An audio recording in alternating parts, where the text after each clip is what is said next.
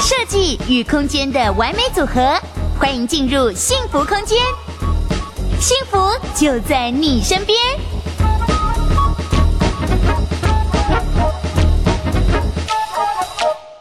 然，刚刚老师分享了一些很惊悚的鬼故事案例 哈，所以呃，我刚刚也看很多人就开始有一些疑问了。所以，是不是针对刚刚我们聊的哦，青浦刚刚我们有分享到了，其实它有可怕的曲线，但是呃，有讲到说那边大家像喜三温暖一样。那因为毕竟它现在还是很讨论度很高啦，嗯，所以就是要帮我们的。呃，jason 米同学，请问一下，如果说像青浦已经涨这么多了，还会再涨吗？老师，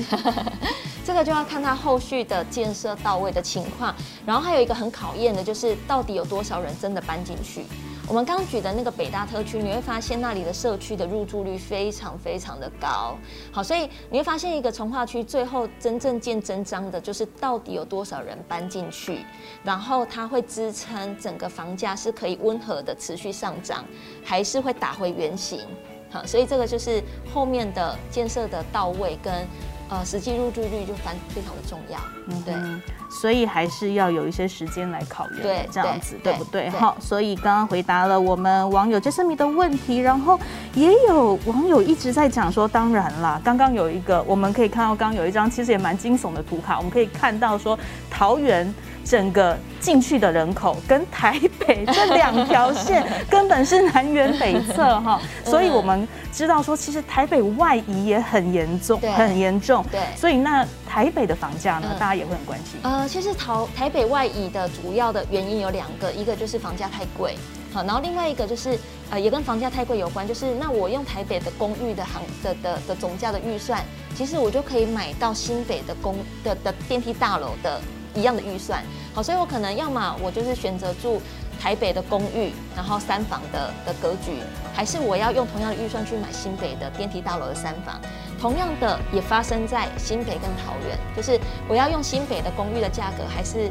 买呃买公寓，还是我直接干脆去买桃园的电梯大楼一样的坪数，好，所以它就是一个互相排挤的原的的结果哈。所以台北外移这个情况呢，我觉得大家可以先不用那么迷信台北市这个门牌，好，其实就回归到。这个物件你，你看上它的是什么？也许是它的学区，好，也许是它的生活环境，它的生活机能，好，然后再来盘点一下我，我我可以接受，例如说，我是不是可以接受公寓，好，还是说我一定要电梯大楼？我的总价预算到哪里？好，所以呃，大家可以先不用管中介常说啊，台北市的门牌就是烫金的，好，其实还是回归到自己的需求跟预算的考量，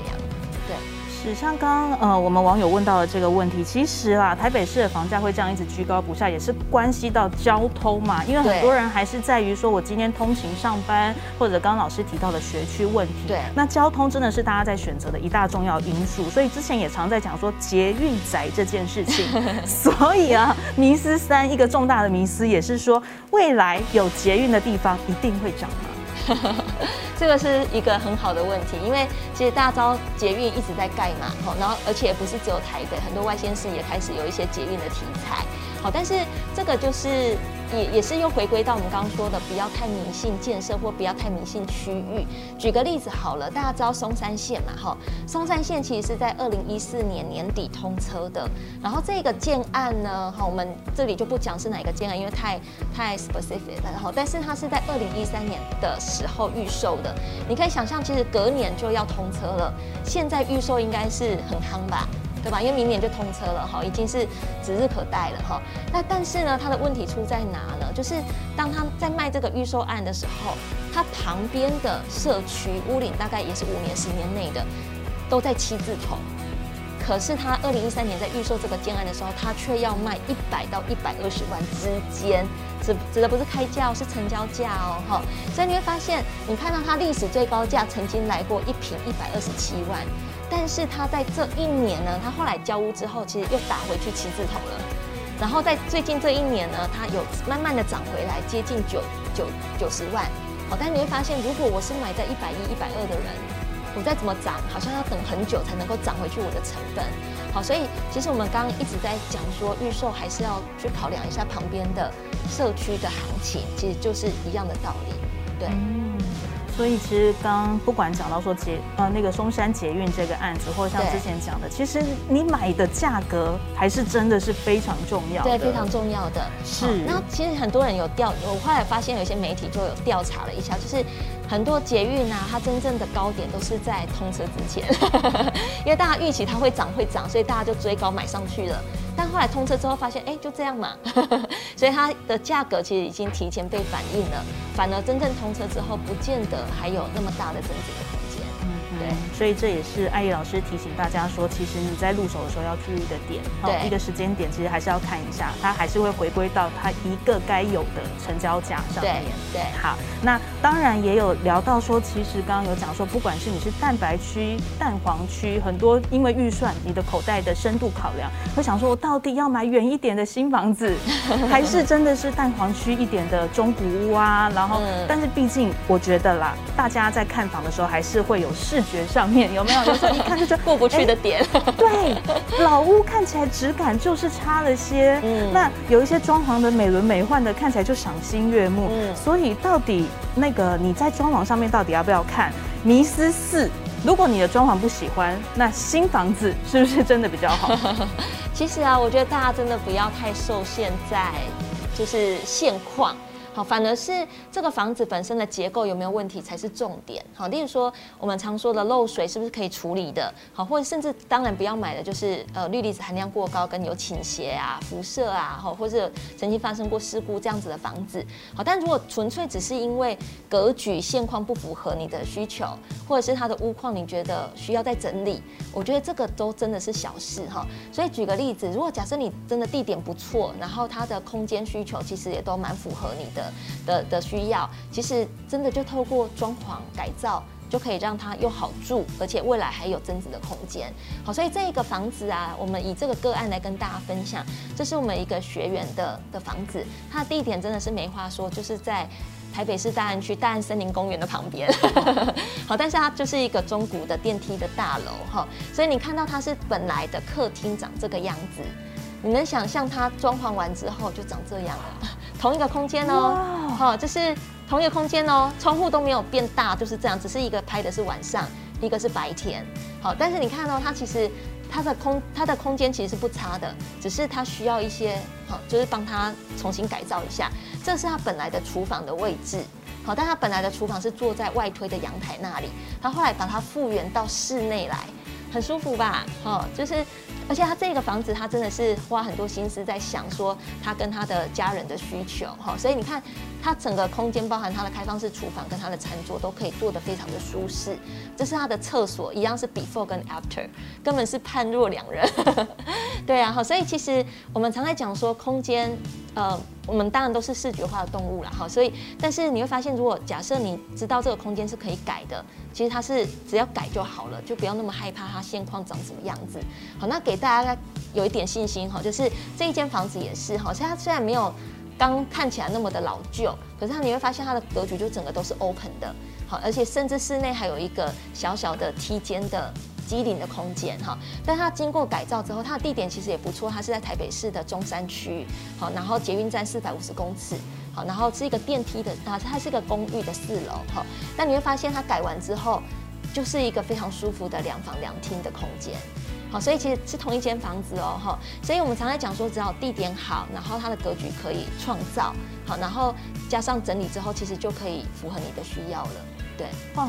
所以老师刚刚带我们看了相当多不同的场域 before after 的画面的时候，有时候如果我们真的是第一次买房的小白，或者你没有在 follow 很多装潢相关资讯，你真的很难想象。可以差到这么大，啊，对对对，所以不要迷失说，我今天去看到漂亮，其实有一些呃老屋，即使是中古屋，它是很有潜力的，只要透过适当的整理，对不对？对，好哦，那当然，大家刚刚老师讲到这一点，很多就会觉得说，是确实政府也在于针对不管是危老啊，然后或者想要改建，都会有一些奖励的措施，对，也是有提出一些像不管是容积奖励，说如果你屋龄三十年以上的房子，都会有一些改建上面的机会，那。很多人在入手的时候也会想说，哎，那我是不是其实买了这样的房子以后改建了，我的房子也会更加的增值？嗯，所以接下来的迷思五 说，公寓的土地因为毕竟持分大嘛，对，改建很值钱。针对这点，老师怎么看呢？嗯，其实啊，我觉得房地产很有趣啊。房地产如果要说简单，其实真的很简单。房地产其实就是房子加土地这两个元素而已。大家可以把土地想成，好，土地跟房子的关系，你可以把它想成就是面粉跟面包。什么意思？土地就有点像是现在是个面粉，就是它的原物料，好，但是它现况的。把它做成了一个面包，那个面包已经随着它的时间越来越久，它就变得越来越不新鲜，然后你可能看的也不顺眼。好，但现在的围绕奖励或者是呃过去的都市更新的计划，它其实就是政府鼓励你把面粉做回去啊、把面包做回去面粉，然后呢，它为了鼓励你还原这个动作，所以呢，它再多给你一些面粉，让你做成一个更大的披萨，然后呢，可以分给大家。好，所以其实我们刚才讲说，房子屋里越来越高，其实它的的确它的残余价值比建这个房子建物来说，它的确是越来越低的。但它真正值钱，其实就是它的原物料跟它的土地。好，所以我们怎么评估一个房子有没有改建的潜力？好，其实我们会从几个方式来看。第一个其实就是它的地点。那那个地点呢，不是纯粹我们刚刚说的是，例如说台北市汤景门牌这么这么这么单纯这样而已哈。我们看的地点其实就是以呃这个这个区域它的速地是不是越来越少，导致于建商他必须要去整合地主，而不是直接买地来盖房子就好。好，所以像我们刚刚说比较外围的从化区，它其实就买地就好啦，我不一定要去谈难谈的地主嘛。好，但反而是市中心已经有地盖房子了，他可能就没办法，只能够谈地主哈。所以这个是第一个是地点，第二个就是新屋的价格。新屋的价格主要是，呃，我们的经验是，如果你的新房子的价格均价，呃，没有大概一平大概至少要到四十五万、五十万以上，你就会发现建商会比较有诱因来谈地主的整合。好，然后再来当然就是土地的产权的结构，尽可能可以越单纯越好整合。好，所以例如说透天啊，或是那种独栋的公寓，某方面来说都会比整栋连排的，好，很多个地主跟很多个的屋主的还要好好谈一点。好，那最后一个就是基地的街廓，我们其实不是那么喜欢太大的街廓，因为只要户数越多就越难谈。好，但是至少它可以独立到，呃，它的面积至少要能够是，我觉得大概两百平的土地，会是一个盖起来比较漂亮，然后比较有整合的。规模的经济的的的的基地的大小，所以通常我们会从这四点来看，